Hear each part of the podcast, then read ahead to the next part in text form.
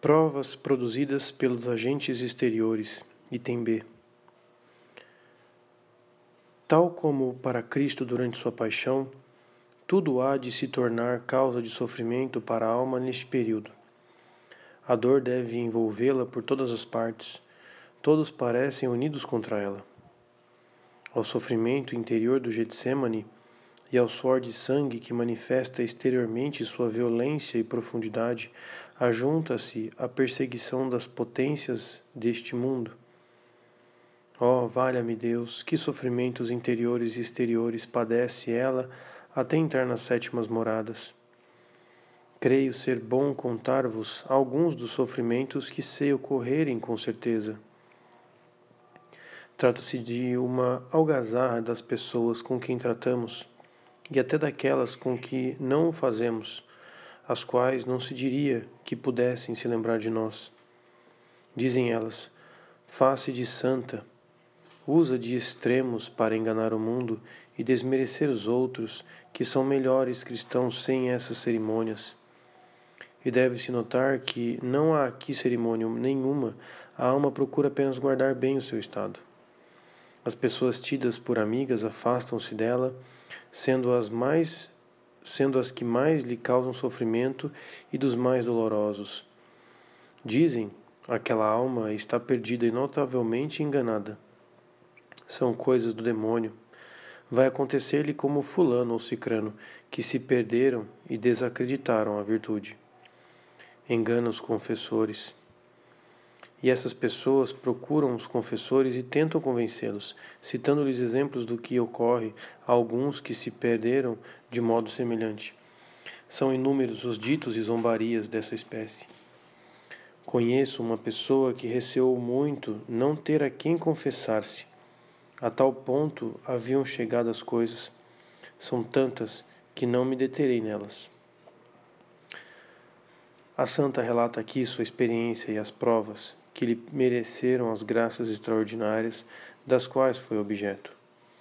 Para completar esta descrição, é preciso recordar as tribulações que acompanharam a fundação do mosteiro de São José de Ávila, as dificuldades encontradas nas fundações de outros mosteiros e no início de seu priorado no Mosteiro da Encarnação.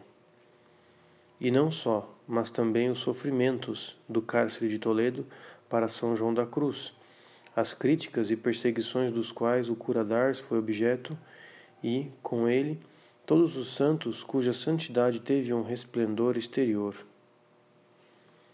Não parece que a santidade, neste período em que ela transpõe as etapas finais e já afirma o poder extraordinário de sua ação, possa evitar tais provas, em especial as críticas de pessoas de bem que foram tão penosas para Santa Teresa como ela mesma o confessa. Com efeito, a crítica encontra muito facilmente um alimento nestas almas. Elas ainda não estão completamente purificadas. O senhorio de Deus sobre a vontade deixa subsistir nas faculdades tendências ainda bem naturais e que se manifestam como tais. Estas tendências se revelam nas relações com Deus e no contato com o próximo encontram na atividade do apostolado, que tende a diminuir o controle da alma, uma certa liberdade de expansão e assumem maior relevo. Assim, transparecem modos de pensar, maneiras de agir, vivacidades, rudezas exteriores, às vezes deslizes de linguagem, falta de prudência na utilização dos dons sobrenaturais, movimentos mal reprimidos de egoísmos e de orgulho fica bem claro que a purificação não terminou e que a unção da graça não penetrou tudo. Certamente, não há dúvidas de que o divino existe nesta alma, mas o humano irrompe aí numa luz de contraste que lhe dá realce. Esta impureza e rudeza toda humana nas relações com Deus e com os homens, que a própria alma descobre sob uma crua e humilhante luz divina, também aparecem e se impõem ao olhar do observador externo, mesmo benévolo. Elas levantam um problema. Como conciliar tal força e poder do amor divino com o humano, imperfeito, que se manifesta tão ruidosamente, não exageremos as deficiências da alma neste período, mas também não as neguemos.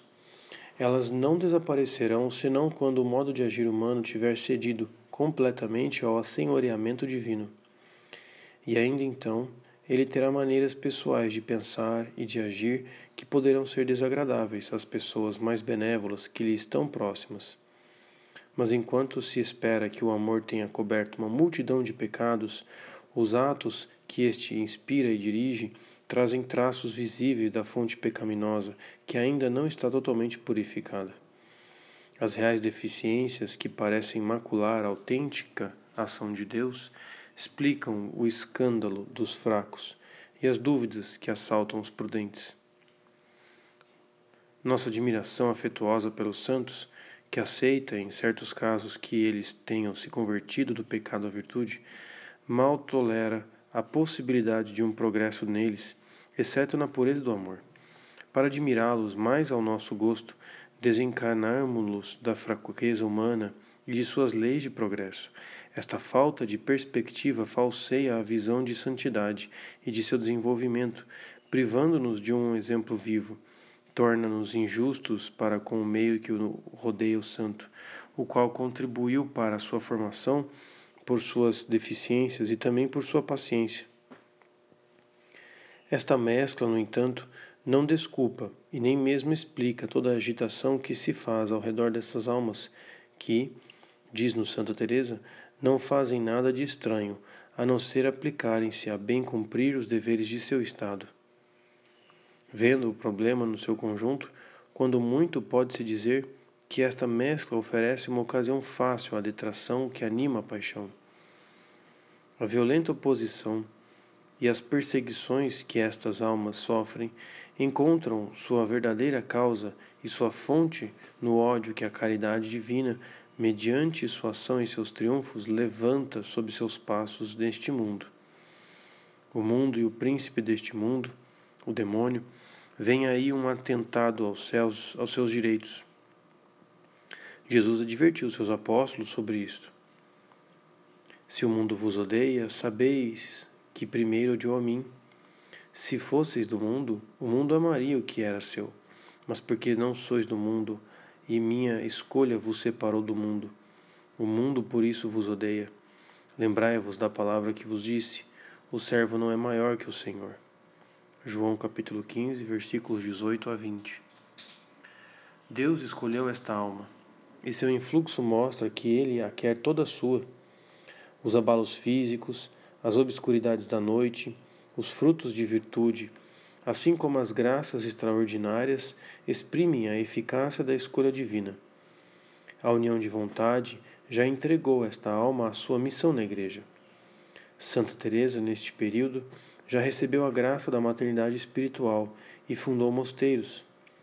São João da Cruz e reformador, em Duruelo, em Pastrana, e no mosteiro da encarnação antes de chegar ao matrimônio espiritual. A luz já está sobre o candelabro, e se seu raio de ação é ainda pequeno, ela contudo brilha para todos os que estão na casa.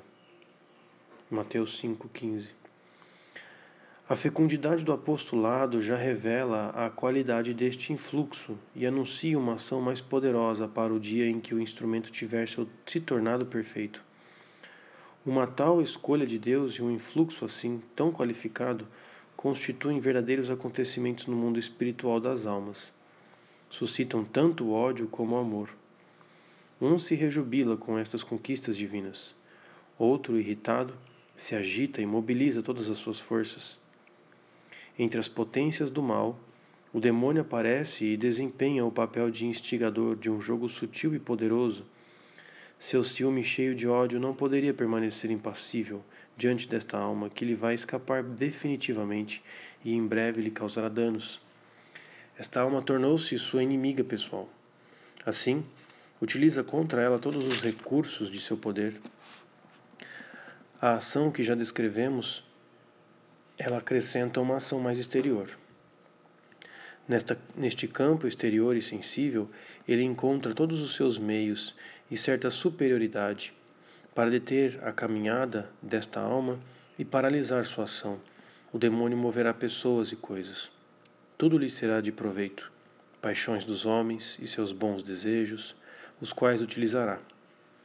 As leis da natureza, que colocará em ação para criar a agitação e a perturbação, a contradição e as perseguições.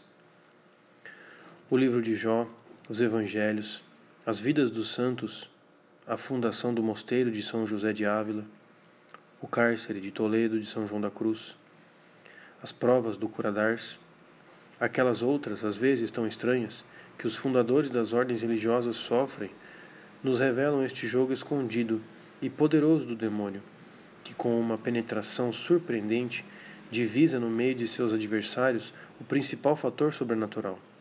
Fosse mesmo de segunda importância seu papel exterior, atinge-o no ponto sensível, constrói planos sutis e grandiosos de destruição.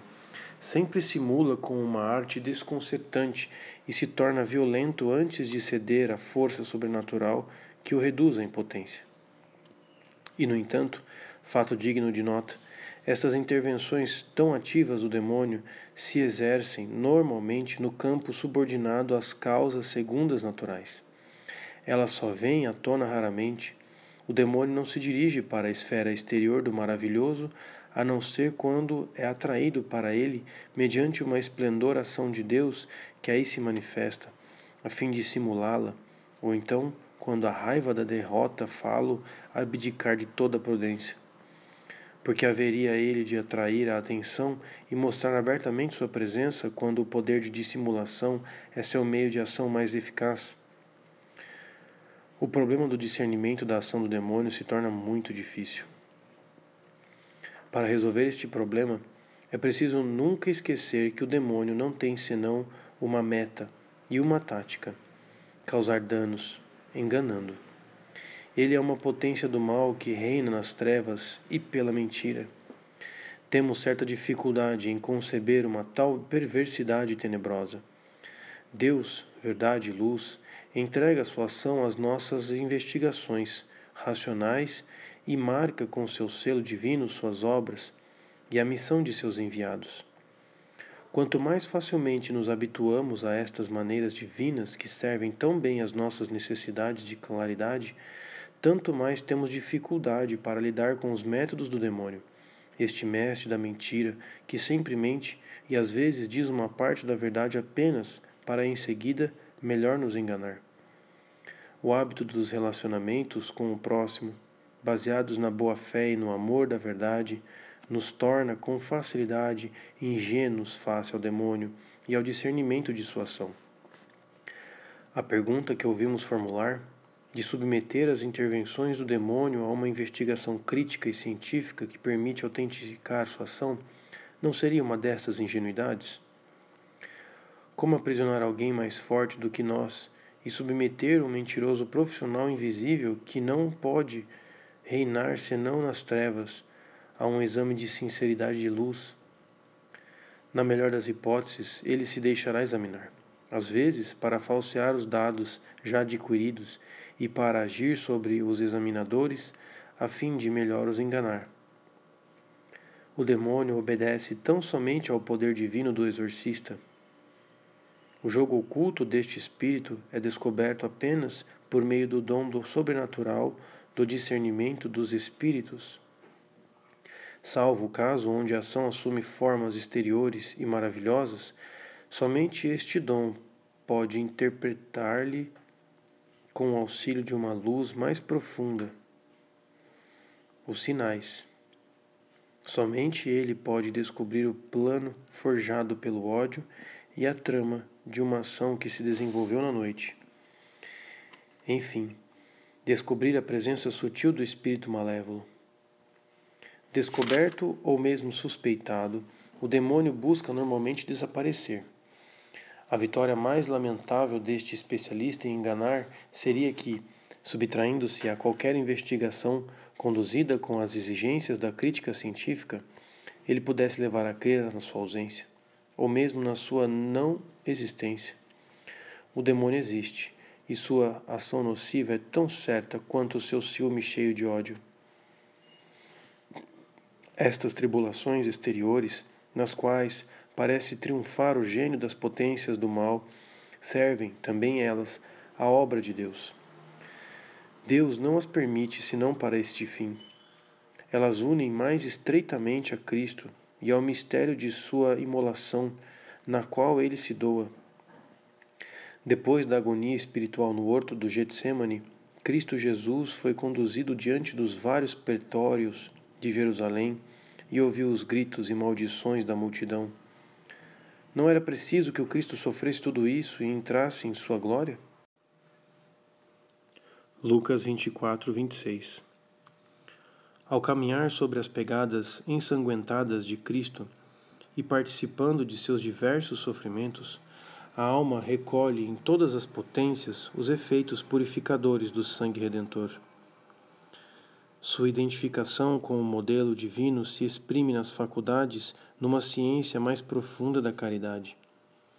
A alma, experimentando assim dolorosamente sua fraqueza, a profundidade do pecado em si mesma e nos outros, seu poder de ódio no mundo, suas cegas violências em todas as pessoas, aprende a humildade diante de Deus, diante de si e diante da obra a realizar na Igreja ela descobre progressivamente as condições divino-humanas nas quais se desenvolve o reino de Deus nesta terra. A parte de Deus e a parte do homem, o poder eficaz da caridade divina, a paciência indulgente e silenciosa que esta caridade requer no instrumento humano para triunfar das forças do pecado. Este sofrimento exterior, mesmo quando o demônio é o seu autor, é eminentemente útil ele aperfeiçoa o instrumento e já serve à extensão do reino de Deus. Vamos encontrar esses mesmos efeitos benévolos nas provas exteriores de forma extraordinária sobre as quais nos, relata, nos resta falar? Trata-se de um problema bem complexo que precisamos abordar.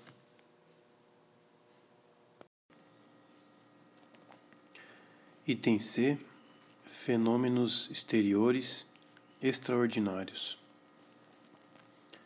Sob este título, agrupamos todos os fenômenos exteriores ligados à ação de Deus na alma ou que parecem ter relacionamentos com ela, os quais, por sua raridade e forma maravilhosa, parecem exigir uma causalidade preternatural ou sobrenatural. Lembramos-nos de São Paulo caído por terra no caminho de Damasco, que, embora tivesse os olhos abertos, não via nada, e conduzido até Damasco, obteve, esteve três dias sem ver, e nada comeu nem bebeu. Até que, tendo Ananias imposto as mãos sobre ele, logo caíram-lhe dos olhos umas escamas, e recobrou a vista.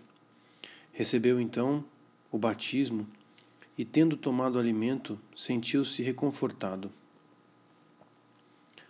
Atos dos Apóstolos, capítulo 9, versículos de 8 a 9 e de 17 a 19. Santa Teresa, às vezes, no decorrer de um êxtase, é elevada do solo pela força divina. Santa Teresinha do Menino Jesus sofre uma doença misteriosa da qual é curada pelo sorriso da imagem de Nossa Senhora, que se anima. São Francisco de Assis, no Monte Alverne, depois de um jejum de 40 dias, recebe nas mãos e nos pés os estigmas que fazem dele um Cristo crucificado vivo em meio aos homens. As biografias dos santos apresentam-nos com frequência manifestações exteriores do sobrenatural que descobrem aos olhos dos fiéis a profunda união destes com Deus. Às vezes, estes fenômenos místicos ou tidos como tais estão envoltos em circunstâncias desconcertantes a santidade do sujeito não está aí absolutamente evidente.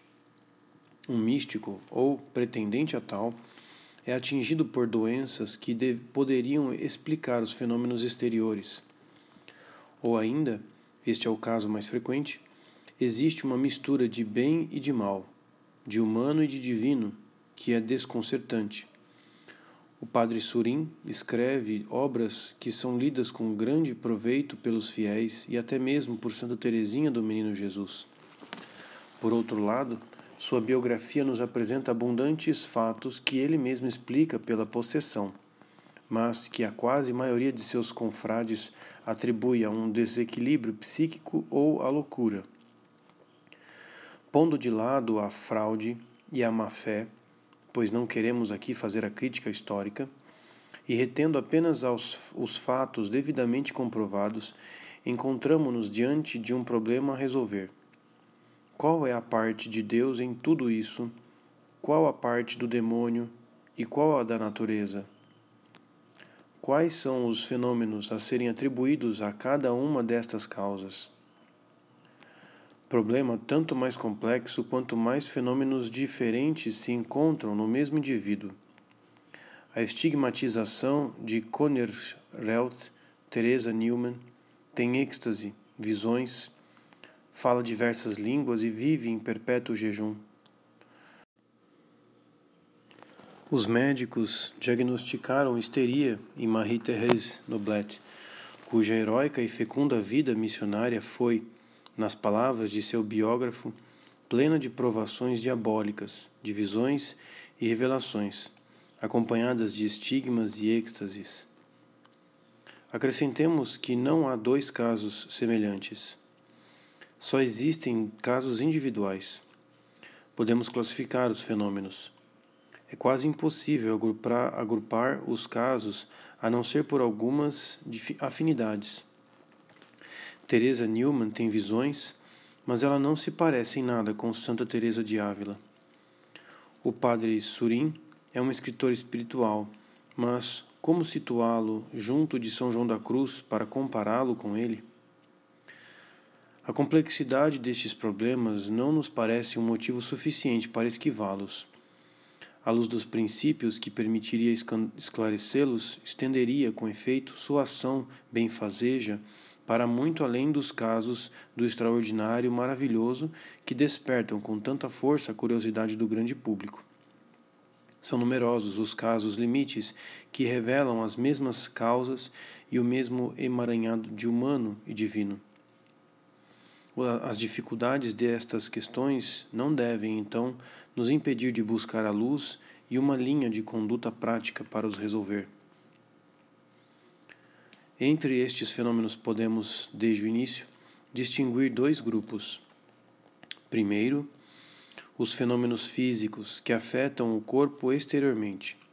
Por exemplo, a levitação, o êxtase, os estigmas. Segundo, os fenômenos psíquicos cuja manifestação exteriores indicam que as faculdades da alma sofrem uma influência de fora. Por exemplo, certas perturbações intelectuais ou afetivas. Os primeiros são mais aparentes, podem ser observados com maior facilidade, parecem solicitar mais imperiosamente uma causalidade sobrenatural. Os segundos, mais interiores, mais complexos, parecem mais misteriosos. Abordamos aqueles com mais confiança estes últimos nos deixam mais desconfiados. Estas primeiras impressões resistiriam a um exame mais aprofundado?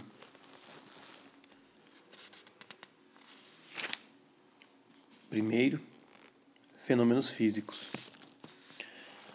São João da Cruz nos ensinou que as comunicações espirituais de Deus à alma têm normalmente um reflexo sobre os sentidos e o corpo.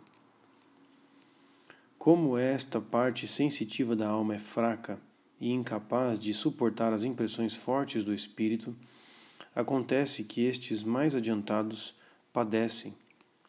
Nesta comunicação espiritual refluindo nos sentidos, muitos abatimentos, incômodos e fraquezas de estômago e, consequentemente, desfalecimentos também no espírito. Qual o poder deste reflexo sobre os sentidos? Quais são seus limites e quais são os fenômenos físicos que não estão mais em seu poder e que exigem, por consequência, uma ação direta e extraordinária de Deus no sentido indicado anteriormente? Tal é o problema que se levanta. Não vamos abordá-lo em toda a sua extensão, tratando de cada categoria de fenômenos. Temos que pôr limites. Não nos deteremos nos êxtases e nos arrombamentos que, segundo São João da Cruz, são um efeito das mais intensas comunicações espirituais, antes que esteja terminada a purificação. Daqui procedem os arrombamentos, os transportes, os desconjuntamentos de ossos que costumam suceder quando as comunicações não são puramente espirituais, isto é, quando não são dadas só ao espírito, como acontece aos perfeitos. Nestes, já purificados pela segunda noite espiritual, tais fenômenos cessam. No capítulo 6 das Fundações e no capítulo 3 das Quartas Moradas, Santa Teresa indica claramente que o desfalecimento sob a ação de Deus pode ser o efeito de uma fraqueza física. Algumas há que, sendo fracas de compleição, por causa de muita penitência, oração e frequentes vigílias, ou mesmo sem isso, tendo algum regalo espiritual, sujeita-lhes a própria natureza. A certa pessoa lhe acontecia de ficar nesse estado oito horas ela nem perdia os sentidos. Quartas Moradas, capítulo 3, parágrafos 11 e 12. Temos aí um testemunho do reflexo da ação espiritual sobre o corpo, ação que é falsamente amplificada pela fraqueza desse último. Santa Teresa julgou necessário insistir muito sobre estes casos típicos que lhe pareciam extremamente importantes para dar o devido valor aos sinais exteriores na apreciação do espiritual nas almas. O problema da ação extraordinária de Deus não se levanta então a respeito disso. A irradiação da ação puramente espiritual é suficiente para produzi-los em temperamentos enfraquecidos ou que ainda estão purificados de modo imperfeito. Este problema do extraordinário poderia ser colocado a respeito da levitação mas, dado que transitório, este fenômeno é dificilmente observável. Pelo contrário, os estigmas são fenômenos, se não permanentes, ao menos renovados com muitíssima frequência para que sábios, especialistas de toda espécie e mestres da vida espiritual possam observá-los à vontade.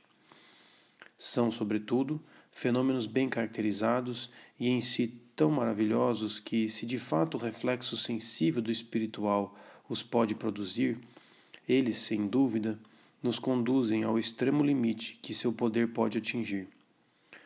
Vamos então considerar os estigmas como um caso típico que nos fornece os dados mais importantes do problema e que permite, por consequência, avistar as diversas soluções possíveis. Alfa o caso de Teresa Newman. Os estigmas são feridas aparentes sobre o corpo que representam um ou vários traços da paixão. Cronologicamente, os primeiros, parece, e os mais célebres são os estigmas com os quais foi agraciado dois anos antes de sua morte São Francisco de Assis, durante um jejum de quarenta dias no Monte Alverne o santo desceu da montanha trazendo nas mãos, nos pés e sobre o lado das chagas ensanguentadas de Jesus crucificado. Desde então, estes fenômenos se reproduziram. O Dr. Imbert Goldberry estabeleceu um catálogo de 321 casos de estigmatizados ou pretendidos como tais. A maior parte destes casos, é verdade, não resiste a uma crítica rigorosa dos documentos que o atestam. No entanto, seria imprudente concluir, a partir da falta das provas exigidas pela crítica moderna, sobre a falsidade de todos estes relatórios ou na fraude destes estigmatizados. Seja qual for o passado, muitos casos de estigmatização foram observados em nossos dias de uma maneira assaz, precisa e científica para que possam considerá-los como fatos historicamente certos. Tais são, por exemplo, os estigmas de Gena Galgani, e aqueles de Teresa Newman. Estes últimos servirão de base para o nosso estudo de reflexões.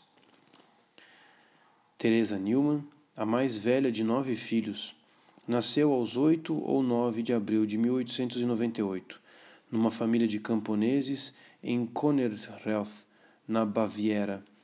Piedosa, robusta e trabalhadora, dedica-se à atividade do campo e entra a serviço de um camponês de sua aldeia. Em 1918, após um esforço violento e um resfriado, cai doente.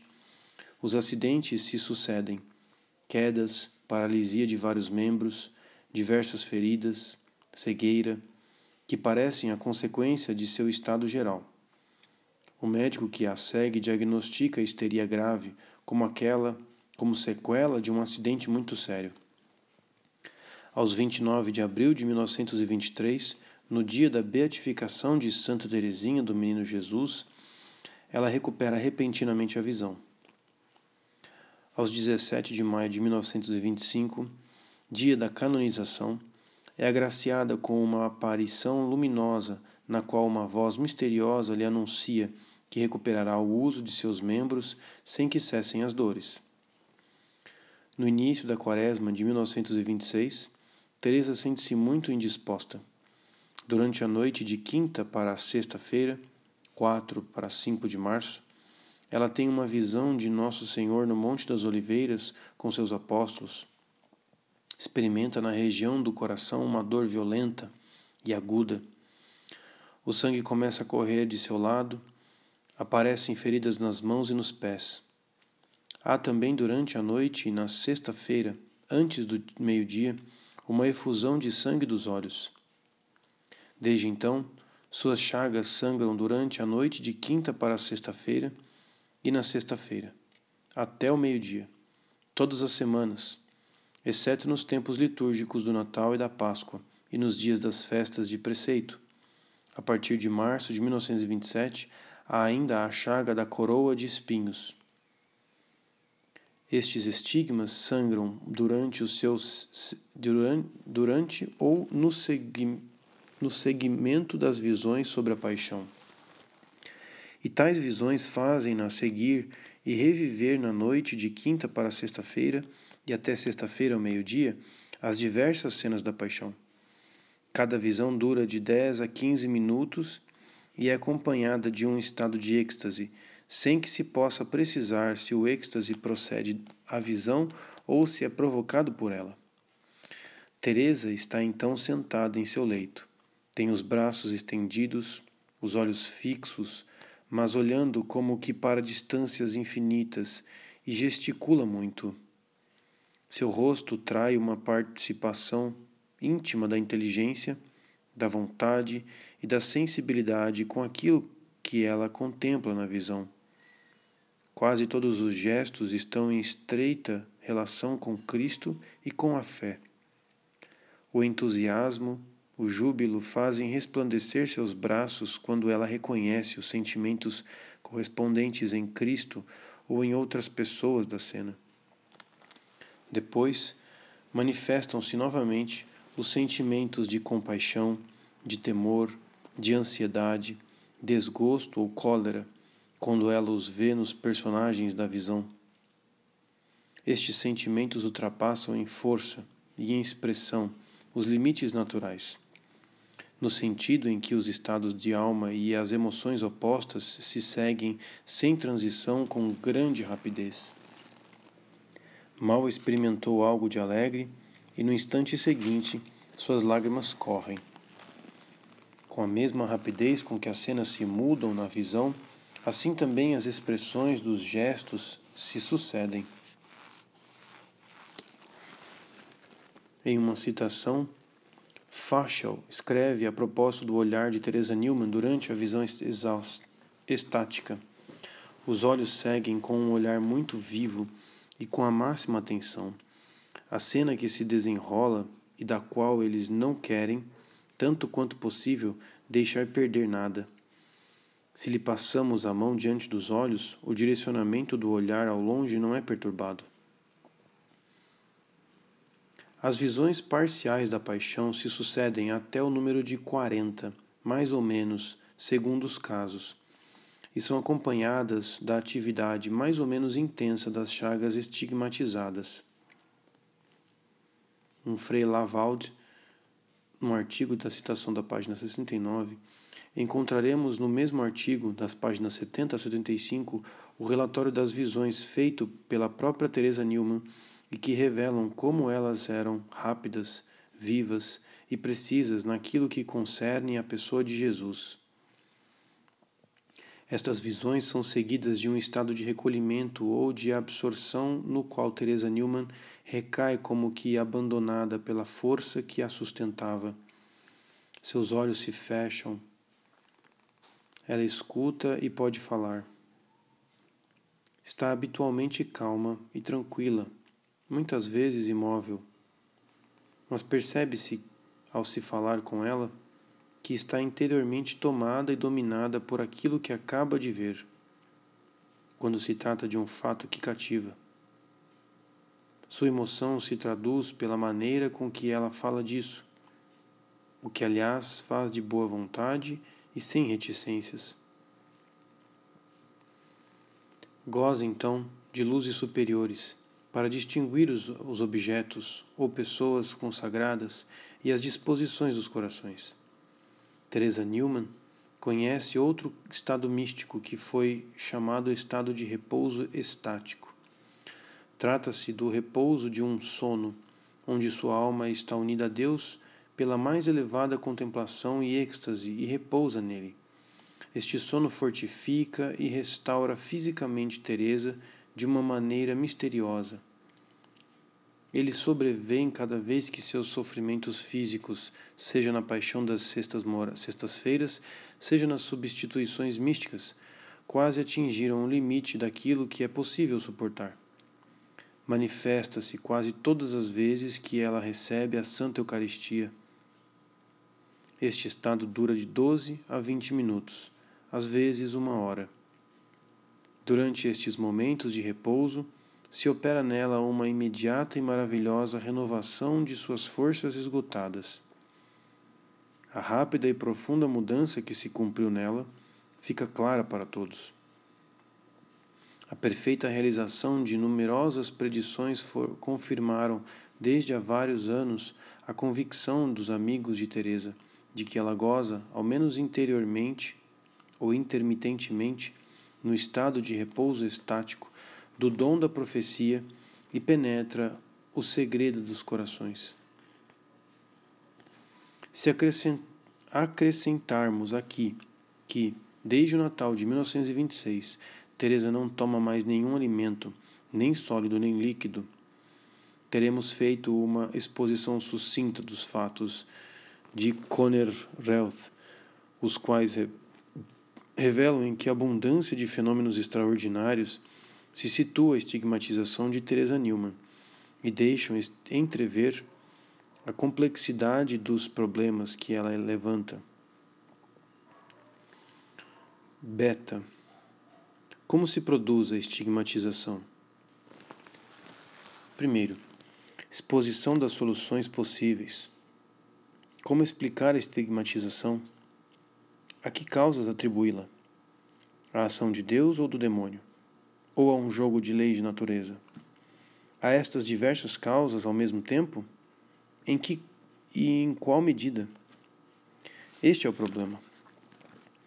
A solução mais simples seria reservar a ação de Deus à produção de um fenômeno tão maravilhoso, quando evidentemente a fraude estiver eliminada. Mas ainda é necessário precisar a natureza desta ação de Deus. É Deus que intervém com sua onipotência para produzir este fenômeno fora das leis da natureza. Chama-se, portanto, milagre ao que se faz contrariamente à ordem de toda a natureza criada. Ora, isso apenas Deus pode fazer, porque tudo quanto fizer o anjo ou qualquer natureza criada por virtude própria, falo-á conforme a ordem da natureza criada, e então não é milagre.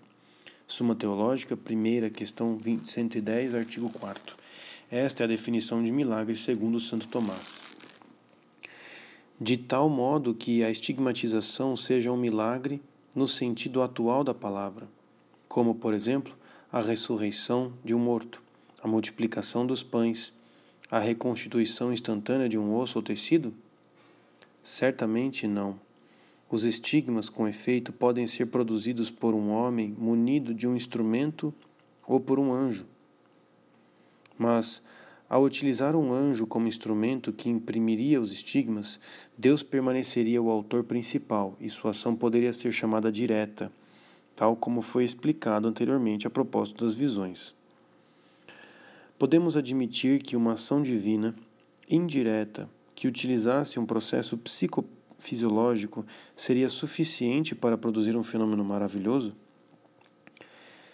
Deus, por meio de uma ferida de amor, criaria na alma sentimentos de amor e de compaixão muito intensos, juntando aí, habitualmente, uma visão imaginária das cenas da paixão, e estes vivíssimos sentimentos se exteriorizariam através das chagas de Jesus crucificado.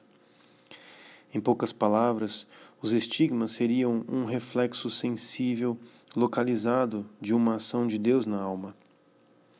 O demônio teria o mesmo poder de produzir os estigmas. Sua ação se exerceria aí, seja por uma ação direta, seja, se admitirmos a segunda opinião, pela exteriorização de sentimentos intensos de falsas visões que ele mesmo teria criado.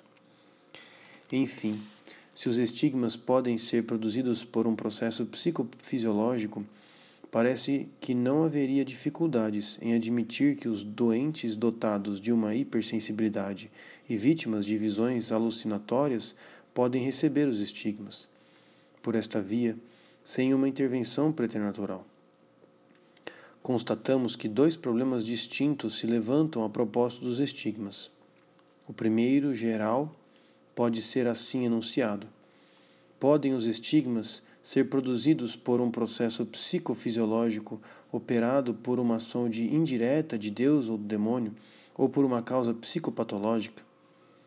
ou exigem eles uma ação direta de Deus ou do demônio? O segundo problema particular para cada caso, qual é o espírito que produziu os estigmas? Ou, inclusive, não são eles o fruto de uma afetação patológica, se esta pode deveras ser suficiente para produzi-los? O segundo problema, de uma maior importância, liga-se ao problema geral do discernimento dos espíritos já estudado anteriormente. No momento, não voltaremos nossa atenção a ele. Vamos nos deter no primeiro, que, embora mais especulativo, tem um alcance considerável, pois situa até seu limite extremo o problema que nos preocupa, isto é, o problema da repercussão do espiritual sobre o sensível e da contribuição do temperamento para a produção dos fenômenos exteriores da vida mística.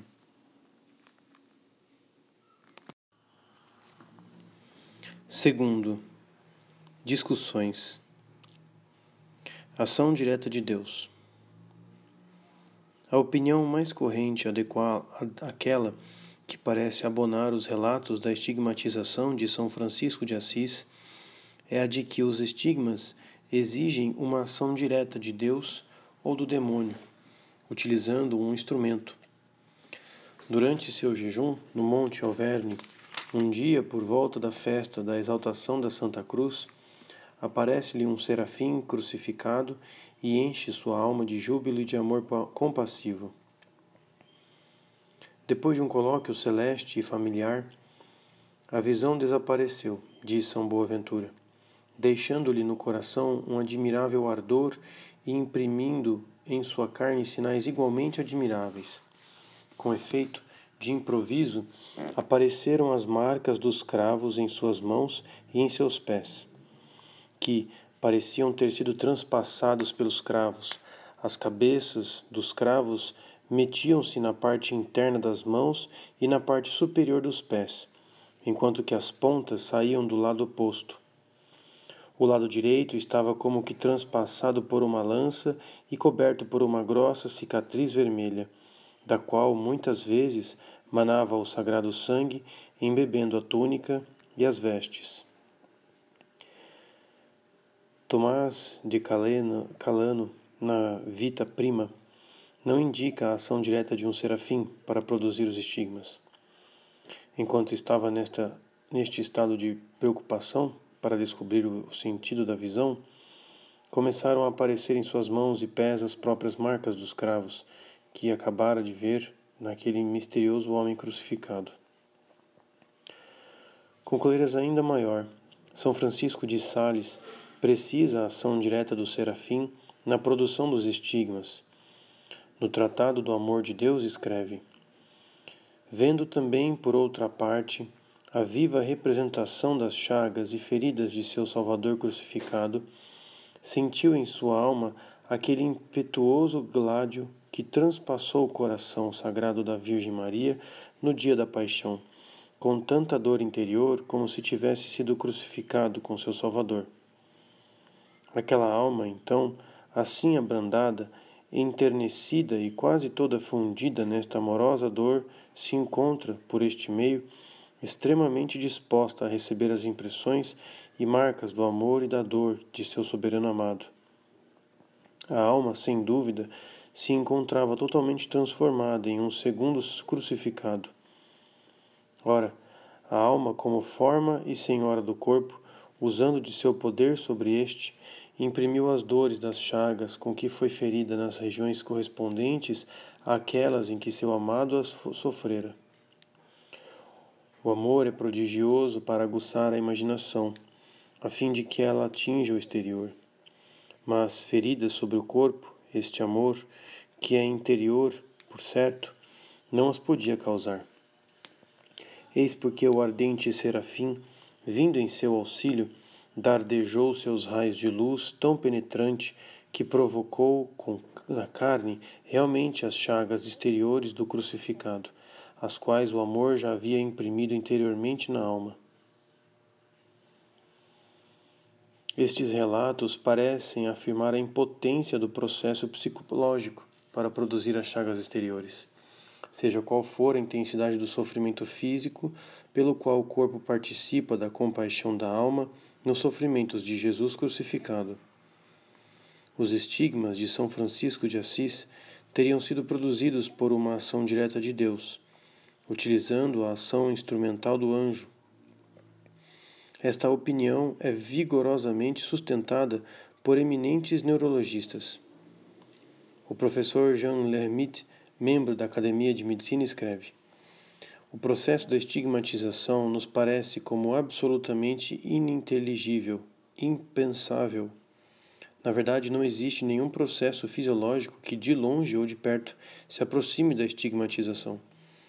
Esta, quando não é fraude, pertence propriamente a uma categoria de indivíduos e responde a um mecanismo que escapa por completo ao alcance dos peritos.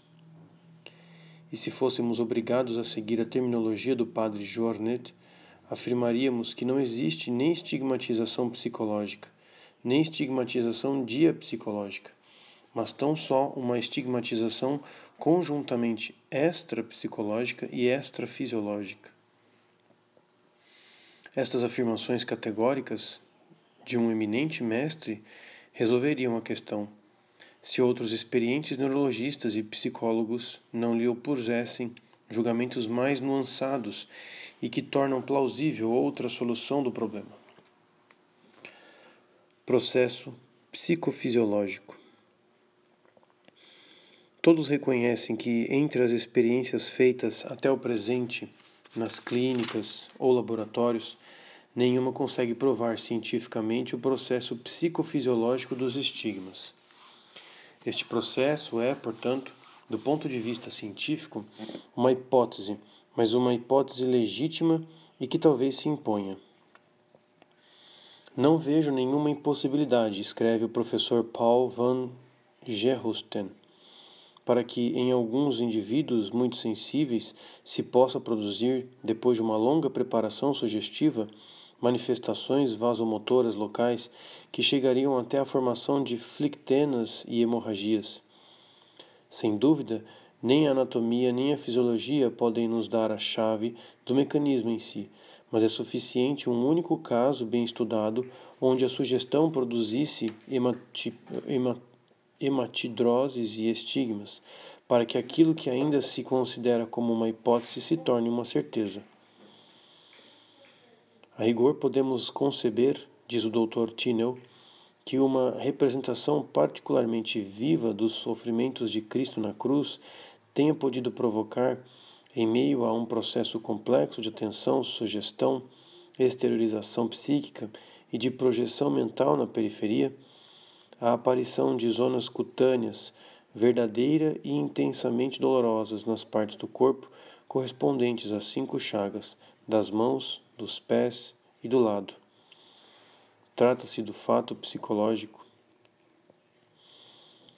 O Dr. George Wulderly, professor da Universidade de Würzburg, é mais peremptório. Durante muito tempo, escreve ele, do ponto de vista psicológico, não se ousava a acreditar na possibilidade de provocar a estigmatização. E confesso que foi-me necessário bastante tempo e prolongados estudos psicológicos a respeito deste problema para me convencer desta possibilidade. Hoje sou da opinião que não se pode refutar com demasia, demasiada facilidade o fato de uma estigmatização natural. O caso do Dr. Leschler apesar das lacunas que apresenta, é uma convincente prova disso. Esse professor Wandler, em um artigo, escreve: Desde alguns anos fala-se na Alemanha de um caso de estigmatização de uma protestante no sanatório do Dr. Leschler. No ano passado, vi esta pessoa em companhia do Dr. Deutsch, cujos trabalhos a respeito do caso Connerest são bem conhecidos de todos. Podemos nos dar conta da realidade da estigmatização pelas marcas que ela trazia, e nossa crença sobre o processo de sugestão foi confirmada por experiências apropriadas. A afirmação do Dr. Wurderly, na sua opinião, pesada de consequências tanto para a teologia mística como para a psicologia religiosa, tem seus matizes.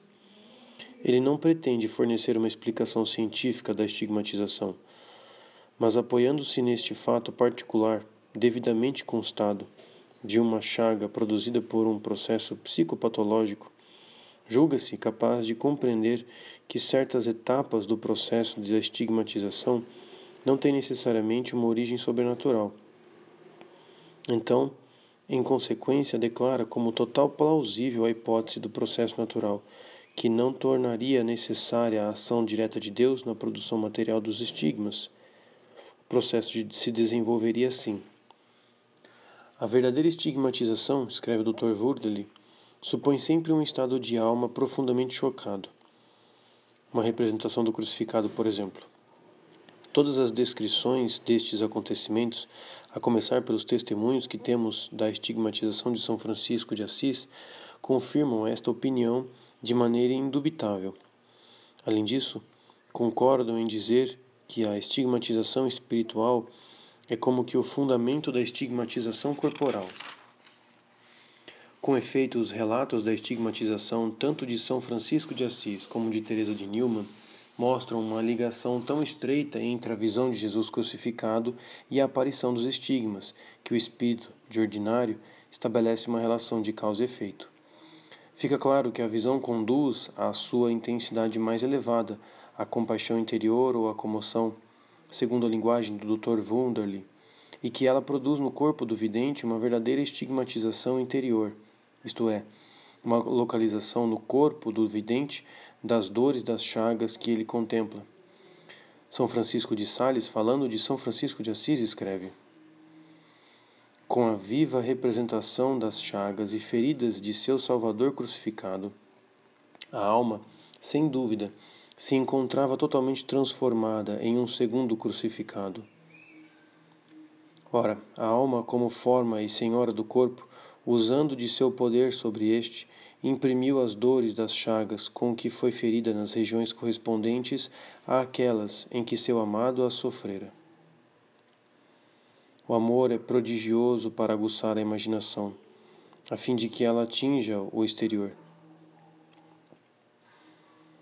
O processo psicopatológico do Dr. Wurdeley não se detém nesta etapa. Citando Gorras, ele faz intervir uma força plástica que imprime a semelhança corporal, segundo as disposições interiores de compaixão do estigmatizado. O poder espiritual transformador da alma, que se reflete sobre o corpo, provém da compaixão pelas dores de Cristo crucificado. Detalhes importantes a serem observados nas descrições mais precisas da estigmatização de Teresa Newman. A visão é acompanhada de, do êxtase. Este êxtase, longe de provocar uma diminuição de conhecimento, como nota o Dr. Wurdeley, indica, ao contrário, uma extraordinária atenção de todas as potências para o objeto da visão, uma certa dominação do objeto sobre as potências que se tornam passivas sob a ação da força que dele emana. De fato, disse a respeito de Teresa Newman que durante o êxtase sua fisionomia trai uma participação íntima da inteligência, da vontade, da sensibilidade com aquilo que ela contempla na visão. Quase todos os gestos estão em estreita relação com Cristo e com a fé. Sem dúvida, existe grande distância entre estes gestos e a impressão dos estigmas. Não é inútil sublinhar estes efeitos exteriores que indicam a poderosa ação da visão. Este processo natural não exclui a casualidade divina na produção dos estigmas. Evidentemente, Deus conserva toda a liberdade para imprimi-los numa ação direta. Mesmo quando ele usa os processos psicofisiológicos, sua ação permanece necessária para levar, através de uma visão criada por ele ou por outro meio, a compaixão ou comoção interior à requerida elevada intensidade, a fim de que ela se imprima pelos sinais exteriores dos estigmas.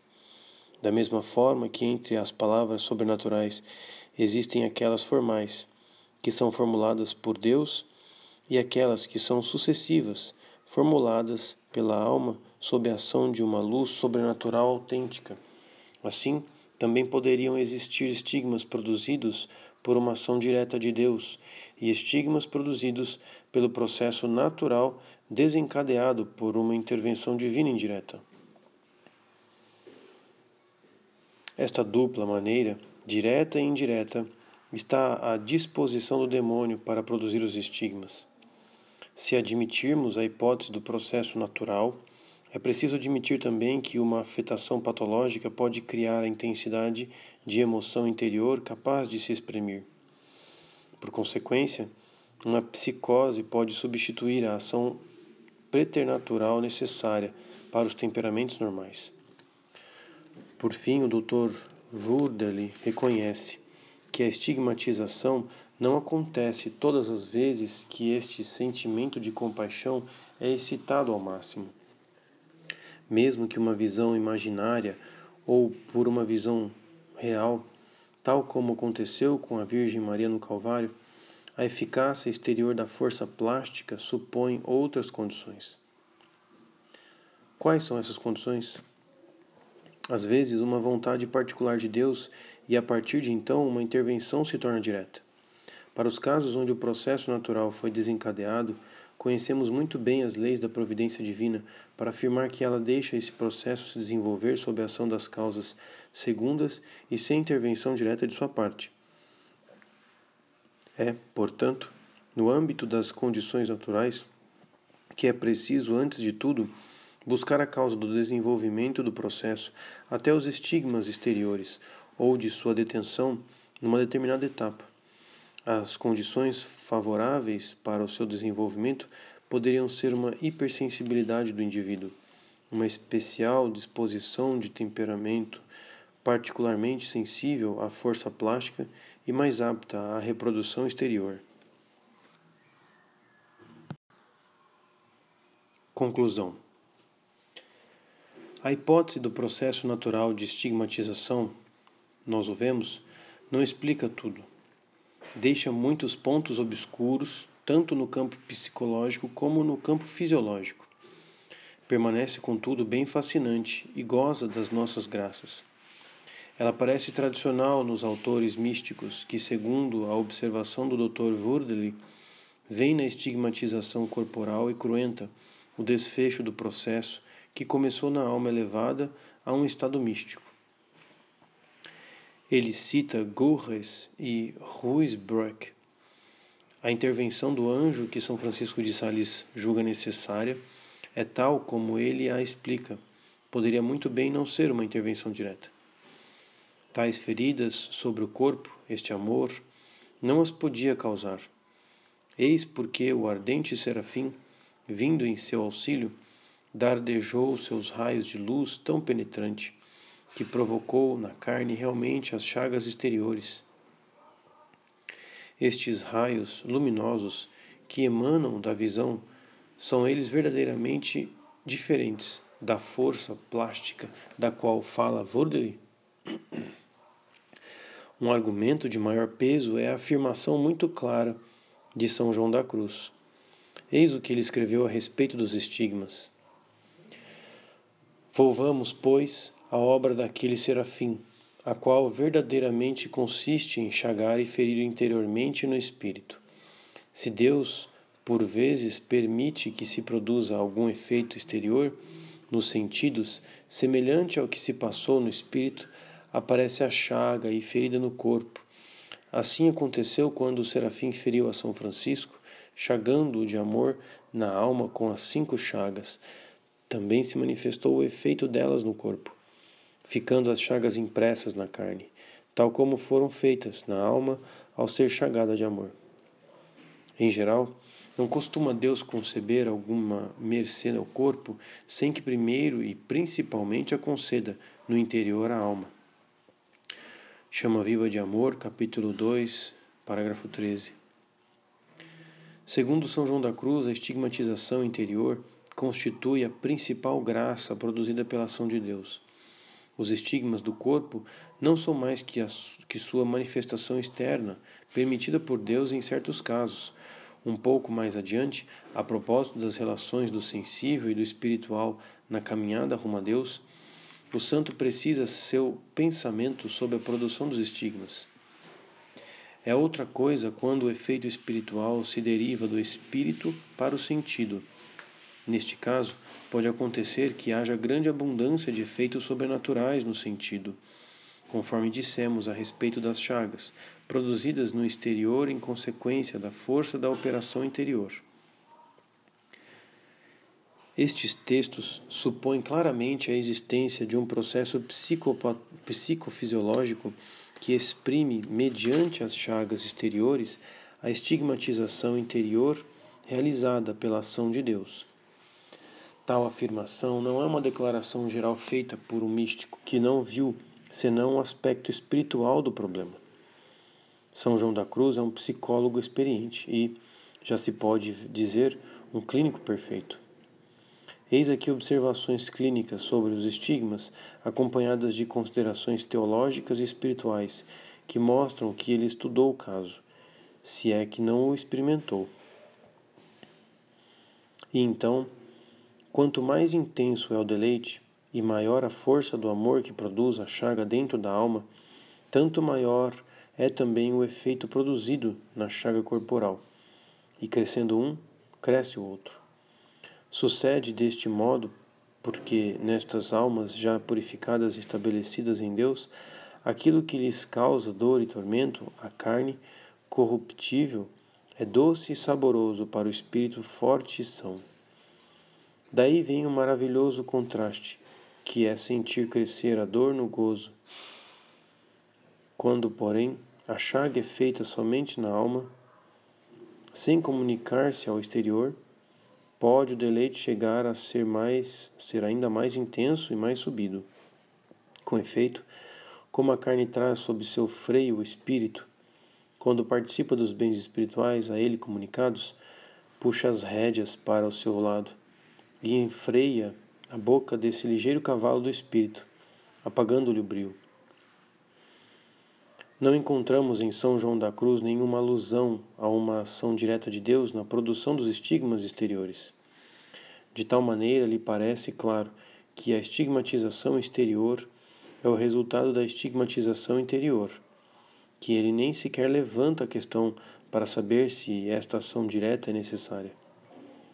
Esta tranquila segurança em sua convicção num mestre tão penetrante para discernir a ação de Deus sob suas diversas formas e em todos os fenômenos psicológicos, compensa largamente tudo aquilo que os peritos descobrem de obscuro e desconcertante no processo psicológico.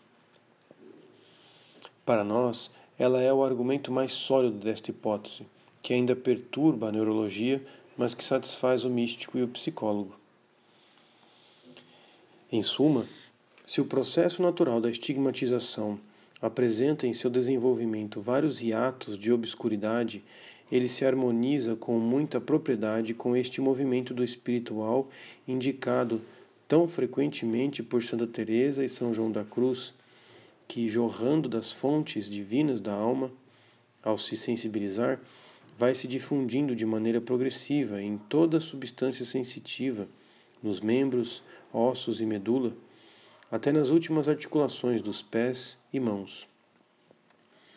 E isso com uma força maravilhosamente ativa, que para nós ainda permanece um mistério.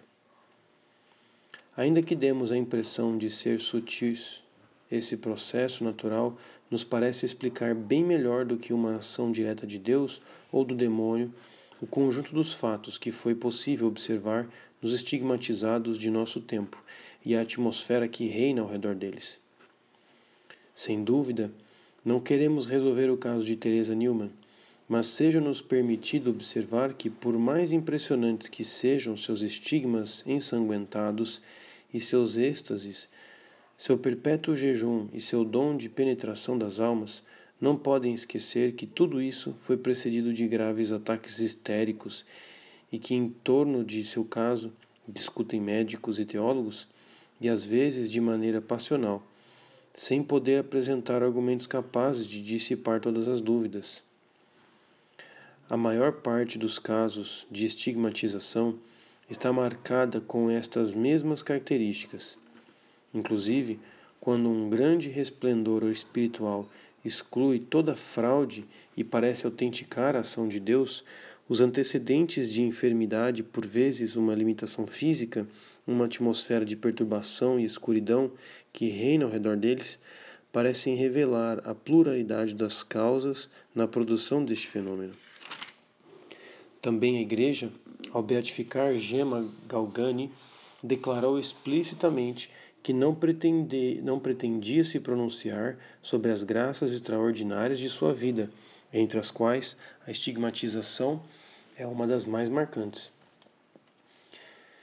Que diferença com Santa Teresa de Ávila, com Santa Catarina de Sena, cujas graças extraordinárias foram discutidas durante certo tempo enquanto ainda eram vivas, mas cujo afortunado equilíbrio humano, a fecundidade apostólica e as virtudes heróicas fizeram irromper imediatamente aos olhos de todos a santidade pessoal e a autenticidade da graça divina que tinha se apoderado delas. Nestas santas, a ação de Deus, direta e autêntica, se expandiu nas faculdades e nos sentidos, e parece ter se libertado deles imediatamente. Passando por eles, ela não dilacerou nada de modo definitivo, nem dissociou o humano que encontrou em seu caminho, mas, pelo contrário, purificou-o, enriqueceu-o e o levou maravilhosamente a ponto de fazer destas almas modelos sublimes de humanidade. Nos estigmatizados, a ação de Deus, quando ela existe, ao se expandir nos sentidos, aí se inscreve e se fixa profunda e dolorosamente. Por que esta parada e esta fixação no sensível?